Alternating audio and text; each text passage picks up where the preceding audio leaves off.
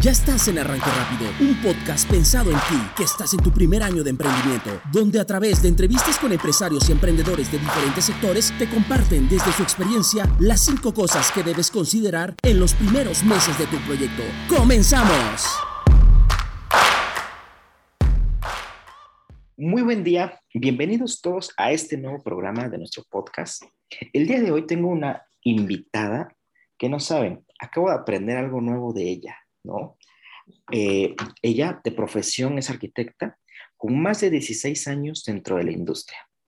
Tiene su emprendimiento aditivo y pues bueno, les presento a Fati Díaz. ¿Cómo estás, Fati? Buen día. Muy bien, gracias por la invitación. Me encanta estar aquí con la, con la cabeza muy fresca y muy tempranito. Excelente. Pues como algunos saben, eh, estamos haciendo este podcast muy tempranito, obviamente arrancando el día, como todo buen emprendedor y amigo que tengo, arrancamos súper temprano. Y bueno, el día de hoy, Fati nos va a platicar desde su experiencia cuáles son esas cinco cosas que un emprendedor o emprendedora debe considerar cuando arranca su primer año. Pues Fati, coméntame, ¿cuál sería tu primer recomendación, tip, sugerencia que eh, pues, una persona que está arrancando en el mundo del emprendimiento debe de considerar? Ok, yo creo que la primera idea es tener, ahora sí que una idea que eh, sea a largo plazo. No es una idea que se te ocurrió, que te contaron, que este, está de moda, que crees que va a funcionar. Si, fue, si crees que es una idea que crees que va a funcionar, pero no estás asumiendo que vas a hacer que funcione, no va a funcionar. Si crees que es una idea de moda que te contaron porque sí, que quieres poner un negocio o que quieres poner un emprendimiento, si no, no hay esa certeza o esa seguridad que va más allá de em, si esa idea tiene que ir más a largo plazo, tiene que estar alineado con tu personalidad, tiene que estar más alineado con tu forma de ser que con realmente con los resultados que esperas. ¿Sí? Porque si está alineado con los resultados que esperas, va a ser muy agotador porque los resultados tal vez se presenten en el no sé, a muy largo plazo. A lo mejor no se presentan inmediatamente. Entonces sí tiene que ser una idea que tenga que ver contigo, no con la moda, no con lo que te contaron, no con los resultados, sino contigo. Entonces va a ser una idea a largo plazo. Esa sería como la primera. Excelente. O sea, una idea con la que yo esté dispuesto a casarme por vida con ella. ¿Sí? o por lo menos tener suficiente. A lo mejor crece tanto tu emprendimiento que de pronto vas a tener otros emprendimientos. Entiendo. Pero este sigue siendo, eh, tú eres la cabeza, ¿no? El, el, el, director creativo de esa idea, ¿no? Entonces, tú vas a seguir dirigiendo esa idea. Entonces, tiene que ver contigo, con cómo te vas a ir desarrollando tú. Entonces, puede ser de cualquier naturaleza la idea, no tiene que ser solamente tu profesión, sino puede ser pero de que algo a lo mejor es tu hobby, ¿no? O sea, de algo que a ti realmente te emociona y quieres vivir con esa idea a largo plazo y te emociona esa idea y lo visualizas contigo como parte de tu ser. O sea, es profundo, es profundo. Es profundo, por supuesto. Es profundo, no es así de, ay, sí, este, vino unos amigos, no, porque a lo mejor el amigo te vota y te dijo que esto era la octava maravilla y ni era tu idea, nada más fuiste ahí y te pegaste pero si no es a largo plazo y si no tiene que ver contigo, veo difícil que ese emprendimiento puede que avance, pero te va a pesar. Te va a pesar mucho más de lo que a veces los, nuestros emprendimientos, aun cuando están alineados contigo, nos pesan. Por supuesto. está buenísimo. Ok, ¿cuál sería el segundo entonces?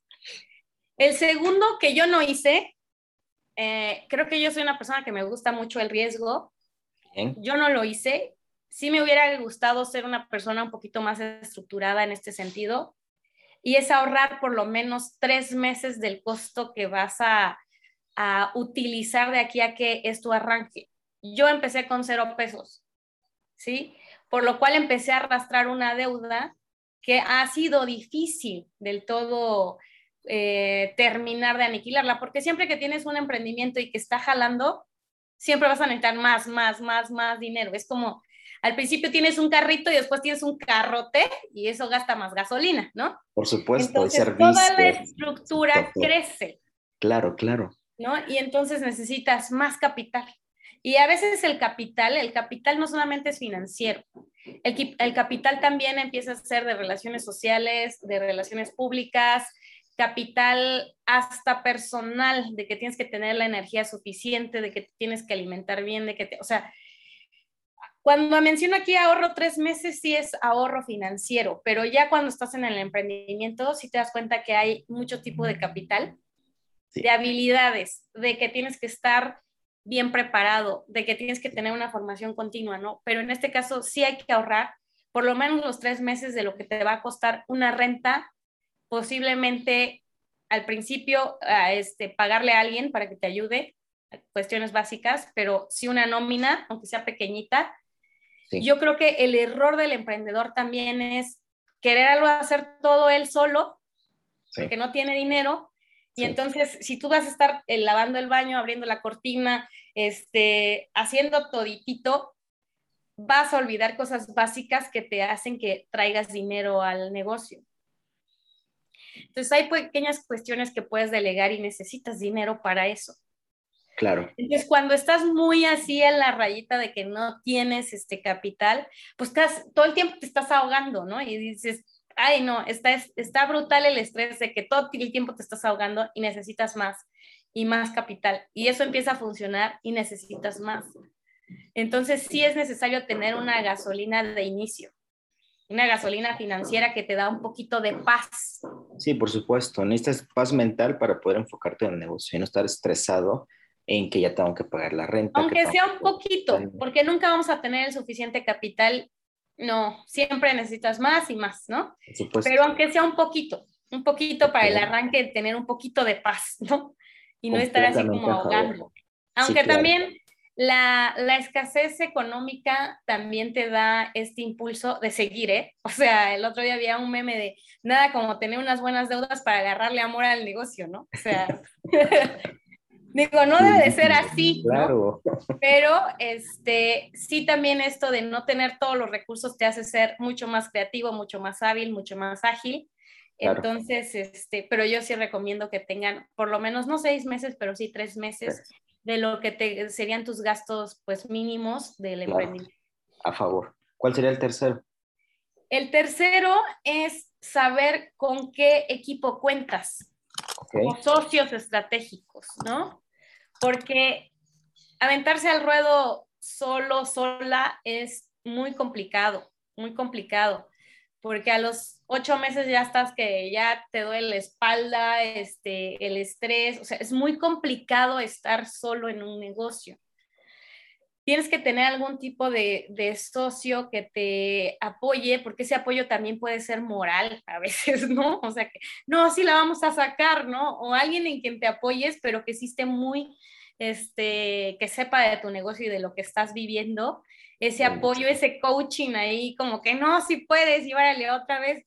Porque hay veces que sí estás muy, ya muy cansada, o sea, muy cansado y dices, no, esta cosa ya no va a salir, o sea, ¿no? Siempre pasan eventualidades y puedes, ese, ese impulso que te dan los socios, también puede ser que tú tengas la idea a largo plazo y que y no tengas el capital.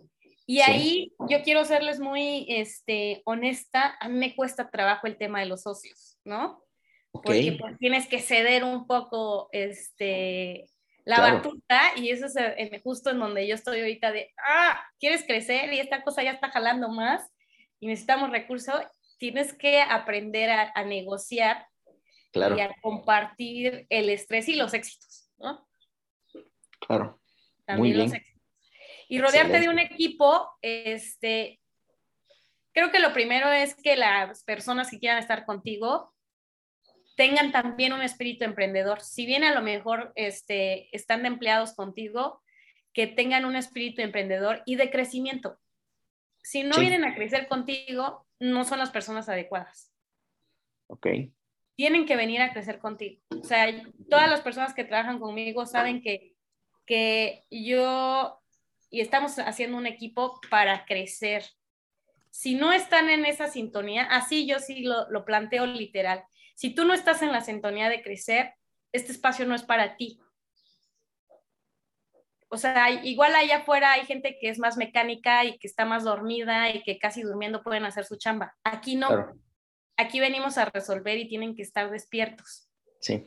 Entonces, esa gente que también trabaja contigo tiene que estar despierta o se despiertan, o no sé cómo le hacen, pero sí tienen que, que, que estar en otra sintonía de crecimiento.